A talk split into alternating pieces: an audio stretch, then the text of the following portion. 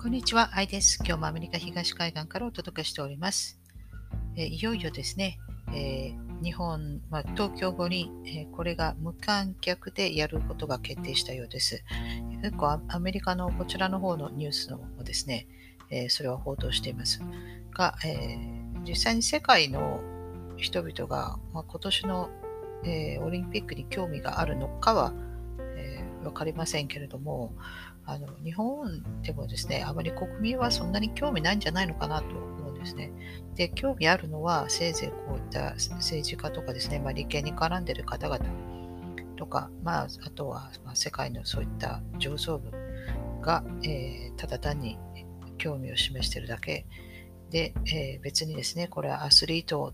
を思ってとか、まあ、もちろんアスリートの方々もですね、まあ、あの競技に出たいという方もいらっしゃると思いますけれども、でももうすでにこのオリンピックというものはですね、このアスリートのための競技会ではなくて、もうこれはもうオカルト集団のそういった支配層の人たちによるそのカルト儀式にあのもう変化しているんではないかなと思います。あの2012年のあのロンドンオリンピックでしたっけ？それの時の開会式だか閉会式だか忘れましたが、すでにあの時にこのコロナパンデミックみたいなこの、えー、演出したようなこともやってましたよね。あれの時当時2012年ですから。ですから、もうすでにね、あの、このオカルト、そのカルトの、えー、儀式、えー、もうこれの、えー、場であると。えただ、もうそうそうそういうような、えー、競技会になってしまっているんじゃないかなと思います。で、あの、嘘だか本当だかは知りませんけれども、2012年の、えー、ロンドンオリンピックの、えー、開会式の時の夜にですね、なんか花火を思いっきり打ち上げていたら、なんかその、UFO が、え飛行物体が、え様子を見に来ていたということだそうですけれども、ですから、まあ、今回もですね、あのコロナ禍でですね、え、無理やり、え、観客観客を入れなくてもやるというのは、やっぱりそういうオカルトの、え、そういったあれですね、あの願望が、え、あるんじゃないのかなと。その例えばそのそういう飛行物体をですね、えー、召喚するためになんか何かこういうことをやってみると派手に、えー、まあ、どういう開会式になるのか知りませんけれどもなんかそういうなんかのもあるのかなと思います。であのまあそのね飛行物体が、まあ、地球製のものなのかは知りませんけれどもあの一応話によるとですね5年前に、えー、飛行物体がえー、グリーンランドに落ちて、で、それが元で、えー、この最後の氷河期と言われるですね、ブルム氷河期ですか。まあ、これが、えー、はじあの結成されたと、その5年前のその氷河期、これがその飛行物体がそのグリーンランドに5年前に落ちて、それが元で、えー、氷河期が始まったと、そのように聞きました。とあるところから。で、あの、人間はその飛行物体、あの落ちた飛行物体をですね、これの、えー、逆エンジニアリングです。リバースエンジニアリングで、今現在のこういったあの科学の知識とかを、えー、得ているということだそうですけれども、あの今現在この北極圏がですね、結構溶けちゃってますよね。ですから今もうロシアからイギリスまであのバリバリ北極海を使ってですね、簡単に行けるですね。そうするとまたこれ国防とかそういった、えー、ことを見直していかなければならないんではないかなと。ですから結構今イギリスと、えー、ロシアですね、結構、まあ、まあ、ヨーロッパと、まあ、ロシアですけれども、まあ、緊張感もあるのかな。ですから、その北極圏をめぐって、またこの覇権争いが、えー、行われるんではないかなと。なんでかというと、ほとんどもう氷が溶けてるそうです。で、まあ、氷が溶ければですね、まあ、この飛行物体もあのあらわになってくると思うんですね。ですから結構グリーンランドに、えー、興味を持っている、えー、政府がたくさんいますよね。一応あの、まあ、アメリカも基地ありますけれども、まあ、基地があるのはそのグリーンランドでもその一部のところでそこにここにそこに人家があるんですよね。ですけど物体が落ちたらもっと真ん中の方でそうです。で物体が落ちてで多分それでですねあの地場が狂ったんだと思いますけれども、まあ、それの影響でその上をですね上空をですねずっと飛べなかったですね飛行機がね。でこれはどうしても機械系統とかがみんなおかしくなっちゃうから、みんな、あの、頭上飛んでみんなあの飛行機とか落ちちゃうそうです。で、ですから、これを、まあ、発掘作業というんですかね、その物体の。えこれも行うのも大変で、ですから、そのよく工事現場とかで使うようなそのカナピラみたいなそういう機械があるじゃないですか、その小さな。なんかあれ、コンプレッサーかなんかを使って、それで動かして、ずっと発掘発掘というか、そういう調査をしているようですけれども、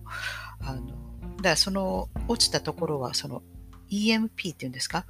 そのつまりこの electron がこう動かない状態に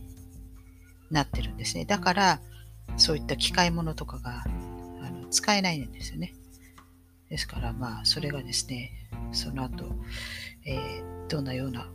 ことになるのか分かりませんけれども、まあ、もしかしたらですね、なんか一生懸命火星に、えー、着いたとか言って、火星からのあの映像を流してますけど、もしかしたらグリーンランドかなんかで流しているんじゃないかなと、あの私はそういうふうに思います。それであの火星に行ってるふりをしてですね、まあ、それの発掘作業でもしてんじゃないかと、私はそう思いますが、まあ、ちょっと話はそれましたが、まあ、そういうことで、あの、まあ、五輪はもう観客なしでも、えー、やるんだと。まあ、多分最初から観客入れないというようなことだったんじゃないのかなと思わないでもないですけど、なんかこう、1年前にですね、あまあ、2020年に、まあ、オリンピックやるって言ってたんですけど、まあ、それが延期になったと、コロナパンデミックで。その時にトランプ大統領が、あまあ、延期にした方がいいよってあの、観客入れないで無観客でやるんだのは良くないからねって言ってたんですけど、まあね、1年、あの、引き伸ばして、で、さらに観客なしでやるそうですね。もうこれは、あまり経済の、あれも、ちょっと、見れ見れてこないと思うんですけど、その、そういった経済効果があるの、多分ないでしょうね。えー、なんか貧乏くじを引いたんじゃないですかね、日本。で、まあそんなわけですね。まあオカルトのために、えー、なんかこんなあのアホらしいことをやるんで、それでさらに、まあそれもですね、政治的な、あの、そう、イデオロギーにこう振り回されてますから、なんか東京五輪をですね、反対するものは、なんか、あの、もしかしたら反日的なんじゃないのかとか、まあそんなこともですね、上からそんな風に言われてね、あの、やっけなって嫌そうじゃないと。あの、まあいろいろな、なんかね、こう、こう、どうしようもないようなものがこうくっついてますけど、でももう、ね、コロナでコロナとか、まあ、そういうのかかって高熱が出てですね、咳が止まらないとか、あの私の周りのもう東京に住んでる方でいますから、まあ、そういう人たちからしてみればですね、そんなあのオリンピックなんてやってる場合かと、うんあのしらけてると、国民は多分ほとんどしらけてるんではないかなと思います。世界もしらけてると思います。さらにこれでですね、ただオンラインで見るだけになったらさらにしらけると思いますが、まあ仕方ないですね。で、アメリカはですね、あの、まあ、この間バイデン政権が言ってましたが、その国民7割ぐらい打ってほしいと、ワクチンを。で、まだ達成してないと、そこまで。えー、だから、あのまあ、そういう接種率が低い多分州とかね、まあ、そういう地域にもしかしたら政府が行って一あの一人一人ねあの家をこう訪問するぐらいしてで7割近く打つのを達成したいって言うんですよ。なんかまさになんか、なんかお前らナチスかって言いたくなるようですけれども、これをですね、アメリカが、人が許すのかなと、あの、ちょっと考えにくいですけども、まあそういうことがですね、口から飛び出るぐらいですから、多分これは、あの、アメリカというか、その上ですね。だから世界政府からそういった、えノルマが課せられてるんだろうなと。ですから、7割、7割の人に打ってもらうという、そういうノルマが、えーえー、こう強制されてるのかなと。ですから、今一番打っている人たち、あの国っていうのは今カナダですね。カナダの方が今イスラエルよりも上ですよね。もうもうそろそろ7割達成するんじゃないですかね。で、その次に、えー、イスラエルですか？でももうすでにイスラエルなんかでは、打ったけれども、また感染してるじゃないですか。ですから、あの、だんだんこう人々に愛想をつかされると思うんですけど、打っても結局抗体が続くのが6ヶ月ぐらいですか？だから、まあ普通のインフルエンザのように、もう1年に2回、1回、2回打つとか、今もだってすでに3回目打たなきゃいけないとか、だから3回目 ,3 回目を打とうというキャンペーンが今少しずつ少し始まりつつありますよね。ですから結局ずっと打ち続けないと抗体はできない。で、専門家も指摘してますけれども、打てば打つほど、そういったあのそのウイルスがま変異を起こして、また違う、えーそういう変異がの株ができて、で、またそれでさらに感染するということになっているんではないかという指摘もありますよね。ですから、あの、あのちゃんと免疫力をつければ、まあ、ちょっとダウンしても大丈夫なんじゃないのかなと思うんですけれども、まあ、いろんなね、噂はされてますよね。あの私もあのそのナノ粒子でその RNA を包んだって言ってますけど、ナノ粒子で包んで、本当に RNA を包んでるのかでさえも疑わしいです。疑わしいですから、今さらになんだかあの、グラフェンを実はナノ粒子が包んでいたなんていう話も今出てますよね。えー、ですから、あの、もう本当に今は、あの、治験の段階であって、で、本当は、あの、ワクチンを打たなくても、まあ、薬かなんかで、あの、まあ、容体良くなる、えそういう薬も、まあ、あるんでですけれども、あの、実際に薬で、その、私の周りの人は、えっと、あの、マラリアの薬ですけど、あれで全然あの、病院に行かないで済んだ人とか結構何人かいますから、実際薬で効くんですよね。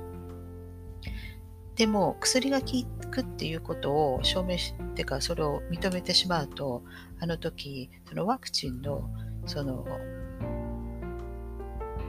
イマージェンシー用のそのワクチンが